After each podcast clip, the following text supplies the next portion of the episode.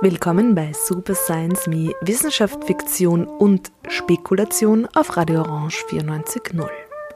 Das ist die zweite Ausgabe dieser Sendereihe und wir beschäftigen uns heute mit der Frage, was ist eigentlich ein Gedankenexperiment? The king was pregnant. I found this funny, and so did the clansmen of Gore and Herring, but for different reasons. They said he was too old to be bearing children. Ursula K. Le Guin, The Left Hand of Darkness, 1969. In dem als die linke Hand der Dunkelheit oder auch als Winterplanet übersetzten Science-Fiction-Roman von Ursula K. Le Guin finden sich die Leserinnen in einem Setup wieder, das ganz stark an klassische utopische Texte erinnert. Eine Figur kommt neu in eine Gesellschaft, die ihr fremd ist, und diese Außenseiterin und damit die Leserinnen werden in dieser Welt herumgeführt und die Gesetzmäßigkeiten und Bräuche werden ihr und damit den Leserinnen erklärt. In einem utopischen Text man denke an den namensgebenden Text Utopia von Thomas Moros aus dem Jahr 1551, aber auch an spätere Texte wie Looking Backward von Edward Bellamy aus 1888 oder im Übrigen auch an den hier schon angesprochenen Text Österreich im Jahre 2020 aus dem Jahr 1893. In diesen Texten, die eben so ein klassisches utopisches Setup haben, kommt die Figur die Figur, die dann in dieser Welt herumgeführt wird, entweder aus der Vergangenheit oder aus einer gänzlich anderen Zivilisation, in jedem Fall aus einer Gesellschaft, die in starken Kontrast zu der bereisten Gesellschaft steht und die sich meist als weniger modern oder fortschrittlich, meist als insgesamt weniger attraktiv darstellt. Also weniger attraktiv als die neue Gesellschaft, die hier kennengelernt wird. Aber das wird erst nach und nach deutlich. Die Textform der Utopie, und das brachte ihr auch den Ruf ein, langweilig zu sein, dekliniert normalerweise einen Bereich nach dem anderen durch. Wie funktioniert das Gesundheitssystem? Gibt es Geldwirtschaft? Wie und wie viel wird gearbeitet? Wie setzen sich Familien zusammen? etc. Und klassischerweise ruft die Figur der Außenseiterin jedes Mal schockiert auf, was? Es gibt kein Geld? Was? Es gibt ein Grundeinkommen? Um Gottes Willen, es gibt keine Ehe mehr? Hilfe, wer soll das alles bezahlen? Und jeder dieser Ausrufe wird dann didaktisch von den Personen, die sich als Führerinnen durch die neue Welt angeboten haben, aufgenommen und entkräftigt. Und in diesem Prozess, so die grundsätzliche Idee der Utopie, werden auch die Leserinnen von gewissen Ideen und Alternativen überzeugt. Auch in The Left Hand of Darkness von Ursula K. Le Guin kommt ein Gesandter in eine neue Welt, und zwar auf den Planeten Gethen. Und wie in einer Utopie auch, ist dieser Gesandte, er heißt Chen Li Ai, die Bezugsfigur für die Leserinnen. Durch seine Augen sehen wir Gethen und die Gethenians. Chen Li Ai ist auf Gethen, um die Gethenians einzuladen, der sogenannten Ökumene beizutreten. Das ist ein Weltenkollektiv, also quasi so etwas wie eine interplanetare UNO. Die Idee ist, einen Gesandten zu schicken, ist eine Einladung. Ab zwei Gesandten wird es eine Besatzung. Und so ist Chen Li Ai alleine und mehrere Jahre auf Gethen und seine Aufgabe stellt sich nicht zuletzt deshalb als äußerst schwierig heraus, weil der Planet in zwei Pole, in zwei sich bekriegende Nationen gespalten ist. Und man bedenke, der Roman ist 1969 erschienen, also zur Zeit des Kalten Kriegs. Es handelt sich bei The Left Hand of Darkness also schnell mal nicht mehr um eine klassische Utopie. Und der Roman ist auch in einer ganz anderen Hinsicht berühmt geworden, und zwar als einer der ersten ausgesprochen feministischen Science-Fiction-Texte. Denn die Gethenians sind zwar humanoide Wesen, aber sie unterscheiden sich von den zeitgenössischen Menschen darin, dass sie ambisexuell sind, so wird das im Roman genannt und das bedeutet, dass jede Person sowohl Eier als auch Sperma produzieren kann. Die Gethenians sind die meiste Zeit sexuell nicht aktiv, nur einmal im Monat treten sie in einen Zustand ein, der heißt Kämmer, und in dieser Phase allein nehmen sie sexuelle Handlungen auf und sexuelle Attribute an, die dann als männlich und weiblich bezeichnet werden können. Bezeichnungen allerdings, die wiederum nur für Chandley I und die Leserinnen überhaupt Sinn machen, nicht für die Gathenians. Ursula K. Le Guin schrieb dazu I was not recommending the Gathenian sexual setup. I was using it.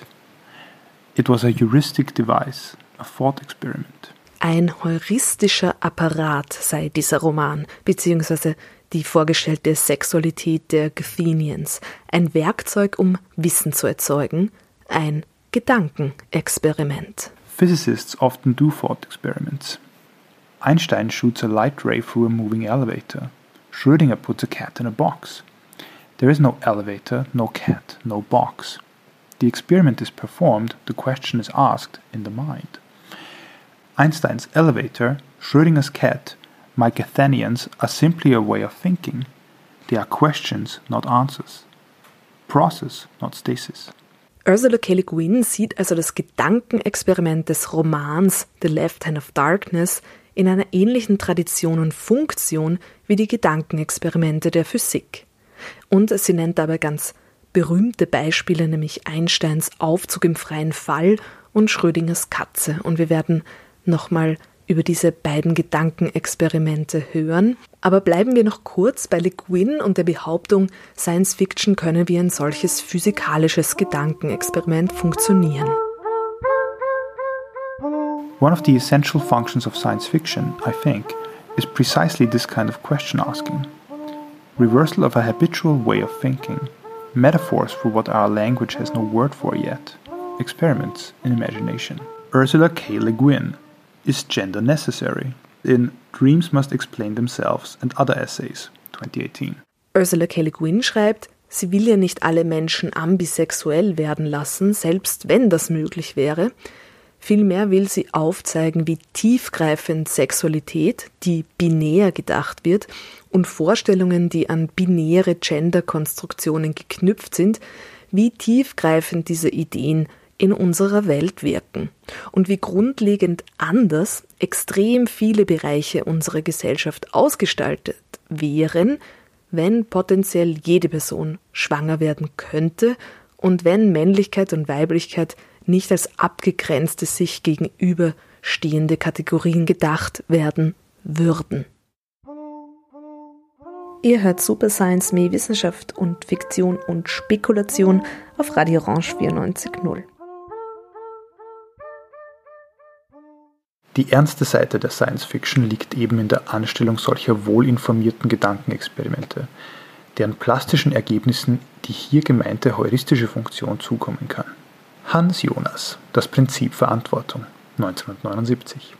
Die ernste Seite der Science Fiction liegt eben in der Anstellung solcher wohlinformierten Gedankenexperimente. Das schrieb der Philosoph Hans Jonas im Jahr 1979 in Das Prinzip Verantwortung.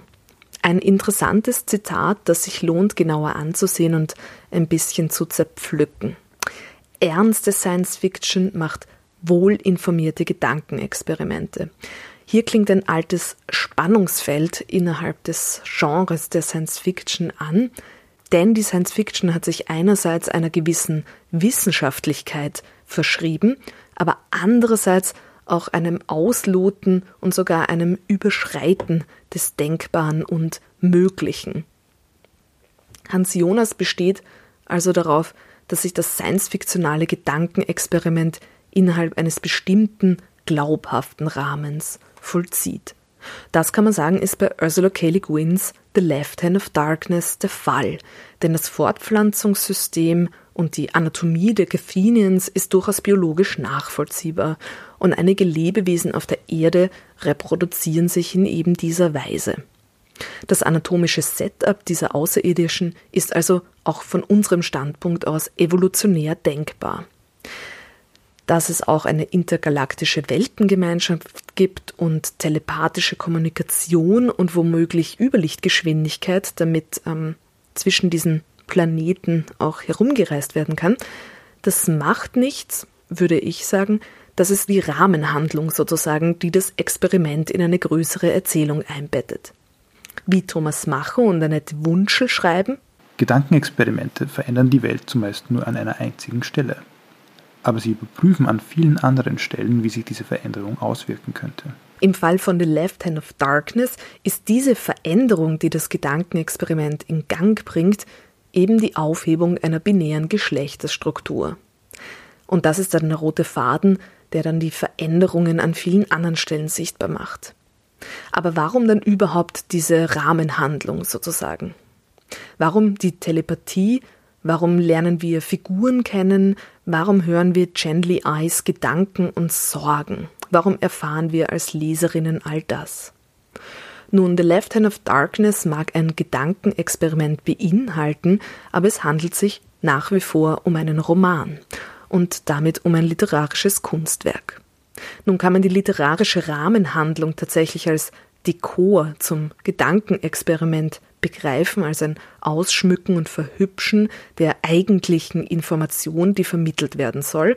Und es gibt Menschen, die Science Fiction so auffassen und es gibt auch Science Fiction, meiner Ansicht nach eher uninteressante Science Fiction, die tatsächlich so verfährt, also dass ihre Figuren und ihre Welt quasi so blasse Behälter sind, in denen dann Information Platz hat.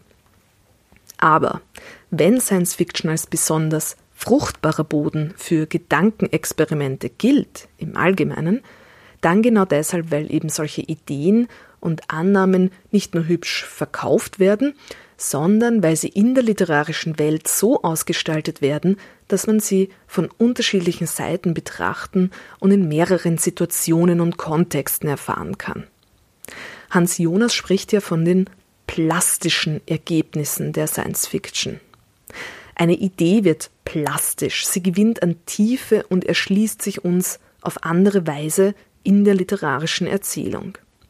Diesen plastischen Ergebnissen, heute würde man wahrscheinlich Worldbuilding sagen, diesen plastischen Ergebnissen der Science Fiction also ist die heuristische Funktion dieser Texte zu verdanken, von der Hans Jonas spricht. In das Prinzip Verantwortung will der Philosoph eine Heuristik der Furcht entwickeln. Hans Jonas schreibt das Ende der 1970er Jahre, also ebenso noch zur Zeit des Kalten Kriegs und zur Zeit des Gleichgewichts des Schreckens der Atomwaffen, aber auch zur Zeit der ersten Erkenntnisse, dass wir in einer Umweltkrise stecken. Und einige deutschsprachige Philosophen dieser Zeit, allen voran Hans Jonas und Günther Anders, formulieren das Problem, dass wir gegenüber diesen Schrecken und Gefahren blind sind, ganz einfach, weil sie unvorstellbar schrecklich und gefährlich sind, also tatsächlich unvorstellbar werden, sich wortwörtlich unserer Vorstellung entziehen. Hans Jonas Zukunftsethik, wie er sagt, braucht daher eine Heuristik der Furcht. Möglichkeiten, diese Schrecken, dieses Malum angreifbar zu machen. Das ist der Fall bei der von uns gesuchten Zukunftsethik, wo das Fürchtende eben noch nicht erfahren ist und vielleicht gar keine Analogien in vergangener und gegenwärtiger Erfahrung hat. Da muss also das vorgestellte Malum die Rolle des erfahrenden Malum übernehmen. Und diese Vorstellung stellt sich nicht von selbst ein, sondern muss absichtlich beschafft werden. In diesem Fall dient das Gedankenexperiment also dazu, die Vorstellung eines unvorstellbaren Malums zu beschaffen, damit dieses Malum eben nicht eintritt. Das Gedankenexperiment kann also die Rolle einer self-defeating prophecy haben, einer Prophezeiung, die sich eben nicht selbst erfüllt, sondern im Gegenteil sich selbst verhindert. Auch hier wird wieder mal klar, heuristische Werkzeuge, also Mittel, die uns zu Wissen verhelfen, können sehr wohl sehr materielle und praktische Auswirkungen haben und werden auch mit bestimmten Absichten geschrieben und eingesetzt. Wie sich die Grundannahme bzw. Idee und die literarische Ausgestaltung zueinander verhalten, aber auch wie ein Gedankenexperiment in der Wirklichkeit wirksam wird, ist freilich niemals eindeutig festzumachen. In jedem Fall handelt es sich um eine spannende Textsorte, die Fiktion bzw. Kunst, Philosophie und Wissenschaft verbindet. Das wird aus dem Versuch einer Definition deutlich, den Thomas Macher und Annette Wunschel in mentale Versuchsanordnungen unternehmen. Das ist die Einleitung zu dem Sammelband Science and Fiction über Gedankenexperimente in Wissenschaft, Philosophie und Literatur, ein Buch aus dem Jahr 2004. Gedankenexperimente sind also notwendig literarisch, auch in der Philosophie, die sich neuerdings gern und häufig dieser Technik bedient. Ebenso notwendig sind sie wissenschaftlich, gebunden an tatsächliche Theorien und Experimente. Folglich sind Gedankenexperimente historisch spät, wohl erst im 18. Jahrhundert aufgetreten. Nicht selten eröffnet seine methodisch unauffällige Strategie verblüffende Perspektiven und Einsichten. Besonders verblüffende Gedankenexperimente kommen aus der Physik. Ich habe die Quantenphysikerin, Wissenschaftsjournalistin und Super Science Me All-Star Tanja Traxler nach ihren Lieblingsgedankenexperimenten gefragt und eine tolle Audiopost bekommen, die ich hier nun spielen darf. Vor allem Albert Einstein hat dazu beigetragen, dass Gedankenexperimenten in der Physik sehr große Bedeutung beigemessen wird. Aus diesem Grund wird bis heute im Englischen der deutsche Begriff Gedankenexperiment verwendet. Einstein leistete bekanntlich bahnbrechende Beiträge zur Physik durch die Entwicklung seiner speziellen und allgemeinen Relativitätstheorie, die unsere Vorstellung von Raum und Zeit revolutionierten. Zur speziellen Relativitätstheorie soll ihn das Gedankenexperiment veranlasst haben, mit Lichtgeschwindigkeit auf dem Fahrrad unterwegs zu sein und die damit verbundene Frage, wie sich die Welt in so einem Bewegungszustand darstellt. Hinter der allgemeinen Relativitätstheorie steht eine weniger erbauliche Vorstellung, das Gedankenexperiment in einem Fahrstuhl zu sein, der sich im freien Fall befindet. Physiker und Physikerinnen setzen Gedankenexperimente gerne dann ein, wenn sie Theorien entwickeln, die jenseits dessen liegen, was mit tatsächlichen Experimenten ergründet werden kann. Ein sehr eindrückliches und wie ich finde auch sehr berührendes Beispiel dafür ist Stephen Hawking. Durch eine fortschreitende Erkrankung war er schon in jungen Jahren auf den Rollstuhl angewiesen und seine motorischen Fähigkeiten nahmen rapide ab. Doch genau diese Einschränkung veranlasste ihn dazu, in seinen physikalischen Theorien Orte zu bereisen, die nicht im entferntesten für uns Menschen tatsächlich greifbar sind, beispielsweise der Rand von schwarzen Löchern.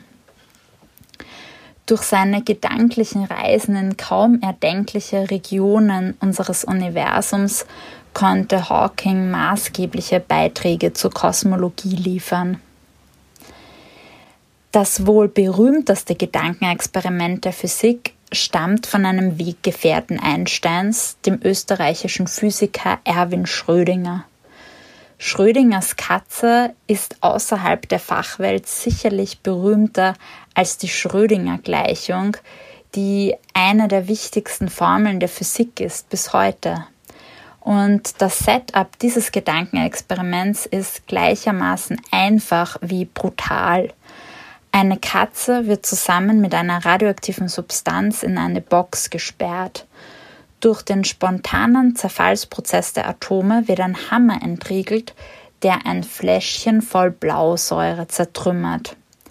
Belässt man die Katze also eine gewisse Zeit lang in dieser Kiste, weiß man nicht, ob ein Atom zerfallen ist oder nicht.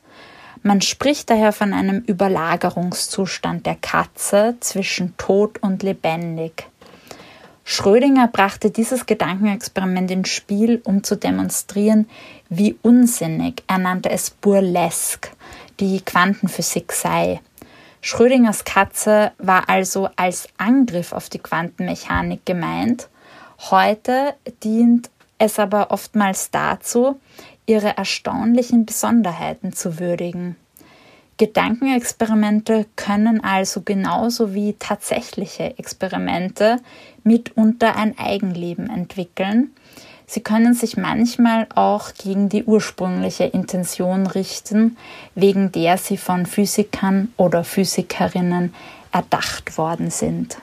Auch in der Physik können Gedankenexperimente ein Eigenleben entwickeln, sagt Tanja Traxler.